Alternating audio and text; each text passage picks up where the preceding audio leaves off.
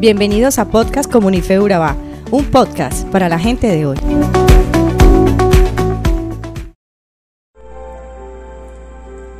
En el césped, el camaleón se vuelve verde. Parado sobre el suelo, se transforma en color café. El animal cambia para coincidir con el ambiente. Muchas criaturas se adaptan a la naturaleza con el camuflaje que Dios les dio para ayudarlos a sobrevivir. Es natural acomodarse y adaptarse al medio. Sin embargo, los seguidores de Cristo son nuevas criaturas nacidos de arriba y cambiados desde adentro, con valores y estilos de vida que confrontan al mundo y chocan con las conductas aceptadas. Los verdaderos cristianos no se amoldan muy bien al mundo. Es verdad que vivimos en este mundo, pero no actuamos como todo el mundo, dice en 2 Corintios 10:3. Por eso Pablo, consciente de esta situación y conociendo los problemas y altibajos que atravesaba la iglesia de Corinto y en los cuales él no podía estar presente, decidió escribirles esta carta que les recordara quiénes eran y por qué estaban ahí. Ellos conocían a Cristo, pero también sentían la presión de adaptarse al mundo, de hacer lo que veían, de lo que los demás hacían. Esta carta escrita por Pablo es un manual práctico que aborda los problemas internos de la iglesia de Corinto pero que es totalmente aplicable a la iglesia de hoy. Por ejemplo, cómo sanar las divisiones. ¿En qué iglesia no se levanta división? No porque no conozcan a Cristo, sino porque todos tienen diferentes puntos de vista y formas de pensar que si no son bien manejados con la madurez de Cristo, pueden generar divisiones. Por otro lado, en esta carta Pablo también responde algunas preguntas que tenían los cristianos de Corinto. Dudas acerca de qué hacer o qué no hacer, qué comer o qué no comer. Las mismas preguntas que nos hacemos los cristianos de hoy. En un contexto distinto obviamente, pero las mismas preguntas. ¿Me puedo cortar el cabello? ¿Me puedo hacer un tatuaje? ¿Puedo comer ciertos alimentos? Si lees la carta a la iglesia de Corinto, podrás dar respuesta y entender muchas preguntas que quizás tengas en estos momentos y que no te atreves a preguntar. El interés de Pablo era uno, que la iglesia de Cristo se mantuviera firme y constante, que trabajaran con entusiasmo para Dios.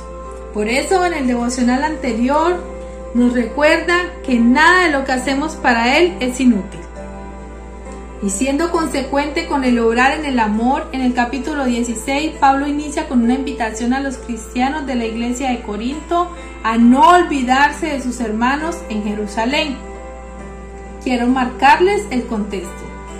Los cristianos de Jerusalén sufrían pobreza y hambre, así que Pablo estaba recaudando dinero para ellos les sugirió a los creyentes que apartaran una cierta cantidad cada semana y que lo entregaran en la iglesia hasta que él llegara para llevarlo a Jerusalén. ¿Qué les dijo Pablo? Sáquelo cada semana, es más fácil y más cómodo que esperar hasta que yo vaya y reunirlo todo. Apenas yo llegue lo mandamos a Jerusalén o si es necesario yo los acompaño pero lo importante es que como iglesia ayudemos a nuestros hermanos que pasan necesidad. Luego de esto, Pablo les deja unas instrucciones finales a los creyentes y les pide tres cosas. La primera, que lo esperen el tiempo que sea necesario. Dice, esta vez no quiero verlo solo de paso, más bien espero permanecer algún tiempo con ustedes si el Señor así lo permite pero me quedaré en Efeso hasta Pentecostés, porque se me ha presentado una gran oportunidad para un trabajo eficaz.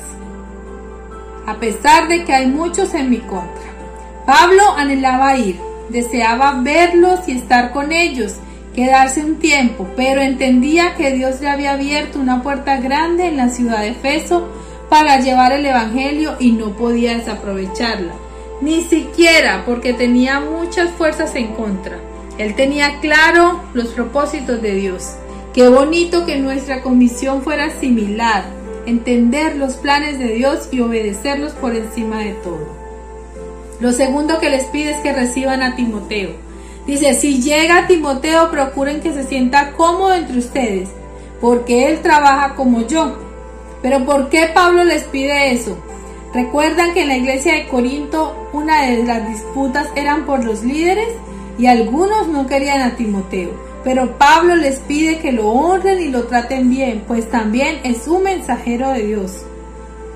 Y la tercera, que excusen a Apolos. En cuanto a nuestro hermano Apolos, le rogué encarecidamente que en compañía de otros hermanos les hiciera una visita. No quiso ir ahora, pero lo hará cuando se le presente la oportunidad. Apolo conocía lo de las disputas y por ello quizás no quiso ir para no aumentar la división en ese momento. Pero Pablo aclara que apenas se le presentara la oportunidad iba a ir. Y ya para terminar, mientras los cristianos de Corinto esperaban la visita de Pablo, Pablo les pide cuatro cosas importantes que debían hacer. Manténganse en alerta, alerta. Permanezcan firmes en la fe. Sean valientes y fuertes. Y por último y más importante, hagan todo con amor, porque sin amor no serían más que personas arrogantes y ruidosas. Hoy te tengo un reto. Repite durante este día estas cortas instrucciones hasta recordarlas de memoria. Estar atentos, permanecer firmes, ser fuertes y valientes y hacer todo con amor. Ahora, ¿qué tal si mientras esperamos la segunda venida de Cristo seguimos al pie de la letra estas instrucciones de Pablo? Somos Comunife Urabá, un lugar para la gente de hoy. Síguenos en redes sociales como Comunife Urabá y en la web www.comunifeurabá.com. Allí encontrarás todo un contenido digital reservado de parte de Dios para ti. Nuestras reuniones miércoles 7 y 30 pm, toda una experiencia de oración y domingos 9 y 30 am destacamos la importancia de Dios en nuestra vida al compartir en familia. Te esperamos.